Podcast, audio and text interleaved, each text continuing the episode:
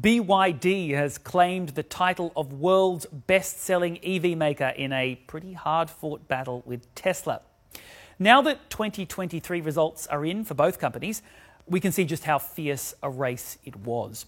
Both companies beat analyst estimates for the numbers of EVs that they sold in the final three months of last year, and both of them benefited from cutting prices on their vehicles in a bid to grab market share. So let's take a look at the numbers first. BYD sold a little more than 3 million vehicles last year, mostly here in China. More than half of them were pure electric, and the rest were plug in hybrid EVs. That puts annual sales up by 62% compared to 2022. Tesla, on the other hand, sold 1.8 million vehicles, falling just short of the CEO, Elon Musk's target of 2 million. But it still beat analyst estimates. And in the most recent quarter, Tesla delivered 484,507 pure EVs between October and December, while BYD sold 526,409. So, how did BYD overtake Tesla before that year end finish line? Partly it's the price war, which has been going on in the EV sector, particularly here in China for the last 12 months. Tesla started it last January by slashing prices on several models, and every other automaker had to follow suit. But it quickly became pretty obvious that Tesla wasn't going to win that price war. Even with generous discounts, its cars are just more expensive. Each model is a premium product. And while BYD has high end models of its own, it also has cheaper ones. And with most of the world dealing with some high interest rates this year, a cheaper car, which therefore requires a smaller loan from the bank, uh, can look a lot more attractive. And some analysts have also said that tax credits in the US may have pushed some Tesla buyers to get their cars in 2023 instead of 2024. BYD is also just generally a better recognized brand these days.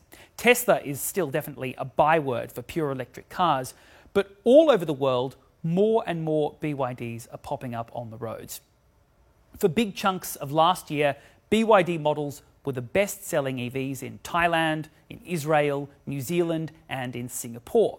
And during a trip back to Australia recently, I was shocked when my family started discussing the brand over Christmas dinner. That aside, BYD's position on top of the EV market right now is still due to sales here in China. Roughly 90% of its cars are made and sold here, where its market share jumped from 21 to 27% last year. According to the China Passenger Car Association, Tesla's market share in China is 12%. The two have also got very different sales strategies. BYD is quite traditional, selling through dealerships. Uh, in fact, BYD said it's going to be paying out a total of 2 billion yuan in bonuses to Chinese dealerships this year for meeting their 2023 sales targets. Tesla does things very differently. If you want to buy one, you can only buy it from Tesla, and their staff seem to do a much better job of selling the product. According to data from China Merchants Bank, in China, Tesla sells more than twice as many cars per store as BYD does. BYD just has considerably more stores.